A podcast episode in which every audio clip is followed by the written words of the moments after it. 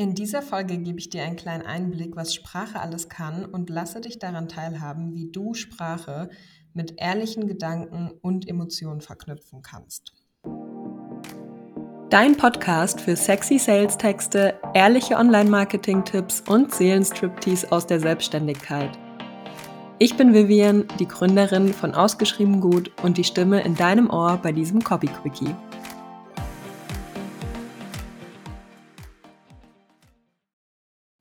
Hallo und herzlich willkommen zu dieser Podcast-Folge. Wie schön, dass du wieder eingeschaltet hast bei diesem Copy Quickie. Ja, sicherlich weißt du, dass es ganz, ganz viele unterschiedliche Arten gibt, äh, Arten und Weisen, auf die du schreiben kannst, wie du deinen Text verfassen kannst. Also zum Beispiel kennst du ganz viele Textgattungen, vielleicht sogar noch aus der Schule. Ich weiß nicht, ob du dich erinnerst, aber du durftest damals ähm, je nachdem, auf welche Schule du gegangen bist, Dramen analysieren, Gedichte, Kurzgeschichten, Artikel und so weiter. Ich erinnere mich auch noch an die fünfte Klasse, wo wir selber Rezepte schreiben durften. Also da war auf jeden Fall alles dabei im Deutschunterricht. Für diese Folge spielt es jetzt aber überhaupt keine Rolle, wie du dich damals im Deutschunterricht geschlagen hast. Es soll vielmehr darum gehen, was Sprache alles kann und vor allem, wie du diese Eigenschaften für dein Unternehmen nutzen kannst. Damit du das gut nachvollziehen kannst, möchte ich dir erstmal zu Beginn dieser Folge einen persönlichen Einblick geben in meine Geschichte und dir ein wenig darüber erzählen, wie ich einen Zugang zum Schreiben gefunden habe. Weil auch mir wurde das natürlich nicht in die Wiege gelegt. Also ich kam unglücklicherweise nicht mit einer goldenen Schreibfeder zur Welt, die mir heute dabei hilft, eine gute Texterin zu sein, sondern da steckt ganz viel Übung dahinter, jahrelange Übung, nicht nur im Berufsleben, sondern tatsächlich hat das bei mir schon relativ früh angefangen. Aber dazu erzähle ich dir jetzt mehr. Deshalb nehme ich dich hier erstmal mit auf eine kleine Zeitreise zurück in meine Jugend in der ich sehr viel Zeit mit Büchern verbracht habe.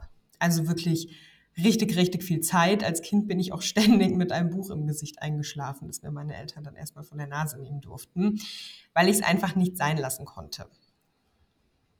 Aber in meiner Jugend habe ich dann irgendwann die Pferdegeschichten beiseite gelegt und ich sag mal echte Romane gelesen, teilweise auch schon Krimis, alles eben, was mir so in die Hände gefallen ist. Lesen war also kurz gesagt schon immer mein Ding aber, das denkst du dir jetzt vielleicht auch schon, Schreiben ist natürlich nochmal was ganz anderes als Lesen. So hat es bei mir aber gestartet.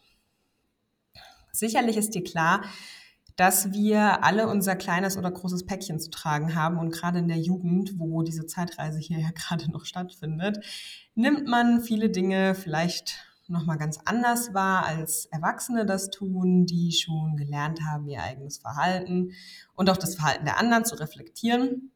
Und du darfst dir also vorstellen, dass ich als Jugendliche auch häufig sehr überwältigt war von vielen Veränderungen um mich herum und den zusätzlichen Gefühlen in mir drin, die dadurch ausgelöst wurden. Jetzt gibt es unterschiedliche Möglichkeiten, wie Menschen damit umgehen. Und in meinem Fall war das in meiner Jugend so, dass ich damit begonnen habe, mir all das von der Seele zu schreiben. Also ich habe nach einer Möglichkeit gesucht, äh, Dinge zu verarbeiten. Und ganz klassisch habe ich am Anfang noch Tagebuch geführt. Ich glaube, das haben in diesem Alter recht viele gemacht. Also wir reden da von einem Alter ungefähr 12 bis 16 oder so, wo ich das sehr intensiv gemacht habe. Und irgendwann habe ich dieses Tagebuchschreiben dann aber ausgebaut, also noch ein bisschen vertieft, weil ich einfach nicht nur 0815 über meinen Tag schreiben wollte. Das hat ab einem gewissen Zeitpunkt dann auch nicht mehr so richtig funktioniert. Und vor allem wollte ich auch nicht jeden Satz beginnen mit und dann habe ich und dann war ich und dann ging es so weiter weil ich war schon immer sehr begeistert im Deutschunterricht und gerade da hat man ja auch gelernt, ne, so unterschiedliche Satzanfänge sind wichtig. Man soll nicht immer mit dann und dann und dann anfangen, sondern da ein bisschen Abwechslung reinbringen, äh, Texte spannend, lebendig aufbauen. Und das habe ich mir zur Aufgabe gemacht. So kam es dann dazu, dass ich angefangen habe, eigene Gedichte zu schreiben in meiner Jugend. Am Anfang war das natürlich noch eher so ein bisschen gekritzel und so wie du dir Gedichte einer Jugendlichen jetzt wahrscheinlich auch vorstellst. Aber tatsächlich hat mich das nicht losgelassen. Ich, war, ich hatte eine totale Faszination dafür, weshalb ich selbst auch richtig viele Gedichte gelesen habe, also dann auch keine klassischen Romane mehr oder so diese Jugendbücher, die es so gibt, sondern wirklich Gedichte von großen Dichtern und Denkern. Und ich habe dann immer versucht, Elemente und stilistische Mittel daraus zu übernehmen für meine eigenen Zeilen. Ich habe mir die angeguckt, ich habe total fasziniert gelauscht, immer wenn es in der Schule auch um Gedichtanalyse ging, um rhetorische Mittel und habe das auch so im alltäglichen Sprachgebrauch viel beobachtet und das ging tatsächlich äh, über vier oder fünf Jahre, bis ich so 20 Jahre alt war. Also ich habe ja in dem Zeitraum dann auch mein Germanistikstudium begonnen. Ähm, 19 müsste ich da gewesen sein. Und ja, auch da äh, kam es natürlich dazu, dass es wahnsinnig viel um diese rhetorischen Mittel ging. Und da war ich natürlich dann auch schon lange keine Jugendliche mehr. Und dann äh, habe ich angefangen, einfach mal meine Lyrik und Poesie zu veröffentlichen also online, habe ich dann ein paar Texte von mir einfach mal hochgeladen, weil ich selbst so begeistert davon war, dass wir mit unserer Sprache ganz große Gefühle in ganz wenige kleine Worte verpacken können. Und das ist beim Schreiben, finde ich, auch die Königsdisziplin. Ich weiß nicht, wie es dir da geht. Vielleicht kennst du das aus deinen Unternehmenstexten, dass es nämlich gar nicht so leicht ist, Emotionen per Text zu transportieren. Und da kommen wir auch schon zu dem, was ich dir mitgeben möchte in dieser Podcast-Folge und zu diesem Problem, vor dieser, dieser Herausforderung, vor der wir stehen als UnternehmerInnen. Weil ein Text ist einfach so wahnsinnig zweidimensional. Ganz, ganz viel von unserer Geschäftswelt und gerade wenn du auch im Online-Business unterwegs bist, verlagert sich äh, in eine zweidimensionale Welt, in das äh, große Internet. Und da fehlt eben die eine Komponente, die bei eins zu eins Gesprächen, wo du dein, deinem Gegenüber direkt gegenüber bist, so wichtig ist. Also wir haben ja heutzutage als Online-Unternehmerin kein klassisches Ladengeschäft mehr, wo unsere Interessentinnen zur Tür reinkommen und wir sie empfangen können und mit unserer Begeisterung für unser Produkt direkt anstecken können, sondern diese Aufgabe und das ist eine ganz, ganz, ganz wichtige Aufgabe, übernimmt heutzutage der Text für uns, der auf unserer Website steht, auf unserem Social-Media-Kanal, der in der Story verpackt ist, in unseren Newslettern, wirklich überall, selbst hier in diesem Podcast. Und diese eine Komponente, die hier komplett fehlt, die wir einfach nicht sehen können, ist die Gestik und die Mimik. Jetzt gibt es aber verschiedene Wege, glücklicherweise, wie du deinem Text genau diese Gestik und Mimik eben verleihen kannst. Dazu komme ich aber gleich. Bevor ich dir jetzt aber Tipps an die Hand gebe, wie du deinem Text genau diese Körperlichkeit, diese Gestik und Mimik verleihen kannst, möchte ich dich noch einmal kurz mitnehmen auf meine Zeitreise, die ich gerade schon angeschnitten habe. Wie gerade eben schon angeschnitten, habe ich zu dieser Zeit damals meine eigene Poesie und Lyrik veröffentlicht, online, mir Feedback eingeholt, das alles lief anonym und habe zu der Zeit dann schon ganz gut gelernt und mich immer näher daran getastet, wie Texte Emotionen transportieren können. Was ich zu der Zeit aber noch nicht wusste, und das ist diese andere spannende Komponente, war, dass Texte auch verkaufen können. Das durfte ich dann lernen, als ich nach meinem Studium bzw. während meines Studiums schon in die Online-Marketing-Agentur gekommen bin und im Online-Marketing angefangen habe zu arbeiten. Und in diesen sechs Jahren durfte ich dann ganz, ganz viel darüber lernen, wie Texte verkaufen. Also dass Sprache nicht nur Emotion ist, das ist ja so diese, dieser, diese Komponente, mit der ich begonnen habe, so diese emotionalen Texte und ähm, so dieses mir Dinge von der Seele zu schreiben und wirklich da so den Nerv dieses Gefühls zu treffen und Leuten ins Herz zu schreiben, sage ich mal. Und dann kam noch äh, diese Verkaufskomponente dazu, die mich am Anfang gar nicht so doll interessiert hat wie das heute der Fall ist. Aber deshalb meinte ich vorhin eben, dass es so wahnsinnig viele Textarten gibt und natürlich musst du nicht jede beherrschen. Es kann dir aber helfen, wenn du verschiedene Textarten kennst, einen Einblick in verschiedene Schreibstile und Gattungen zu gewinnen, damit du dir von all diesen Textarten eben das einholst und das behältst, was du für deine Verkaufstexte brauchst. Zum Beispiel finde ich es immer wahnsinnig hilfreich, dass ich eben diese Übung im Gedichteschreiben habe, weil ich dadurch ja nicht nur gelernt habe, Emotionen in Text zu verpacken, sondern auch mich kurz zu fassen. Meine Gedichte waren ja keine zwei Seiten lang, sondern meist nur wenige Zeilen, vielleicht so maximal acht Verse. Und dieser Hintergrund ist mir heute total wichtig, weil er mir heute eben auch beim Schreiben von Verkaufstexten hilft. Weil natürlich möchtest du mit deinen Verkaufstexten primär eine Handlung auslösen und primär verfolgst du damit eine spezielle Funktion. Aber trotzdem möchtest du damit ja auch Gefühle auslösen. Du möchtest eine Handlung bewirken durch diese Emotion hindurch, weil deine LeserInnen natürlich nicht einfach bei dir kaufen oder Kennenlerntermine buchen, wenn sie sich nicht zu dir hingezogen fühlen, wenn sie nicht das Gefühl haben, dass du auch eine gewisse Form von Verständnis für ihre Emotionen hast, die sie mit ihrer Herausforderung mitbringen. Zum Schluss möchte ich dir deshalb gerne noch ein paar Tipps an die Hand geben, wie du deinem Text, ich sag mal, ein Gesicht und einen Körper verleihen kannst. Also wie du diese vorhin beschriebene Gestik und Mimik in deinem Text unterbringst. Ich habe es dir ja gerade schon gesagt. Wenn wir an einem Tisch mit einer Person sitzen oder selbst wenn wir sie, das ist ja heutzutage auch total oft der Fall, nur über Zoom sehen oder in irgendeinem anderen virtuellen Raum, selbst dann sehen wir zu dem, was gesprochen wird, auch immer den Gesichtsausdruck der Person und die Gestik der Person. Und andersrum ist es genauso. Die Leute sehen das von dir, wenn du über dein Angebot sprichst oder auch wenn du Workshops hältst, wenn du auf Instagram live bist, dich in den Instagram Stories zeigst, die Leute sehen einfach, welche Gefühle du indirekt mit deiner Mimik transportierst.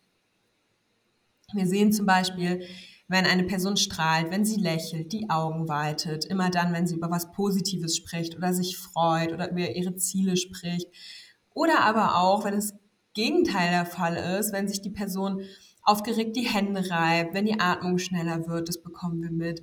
Wir sehen aber auch, wenn eine Person sich Sorgen macht, wenn sie die Stirn runzelt. Also wir erleben die Emotionen des Gegenübers hautnah.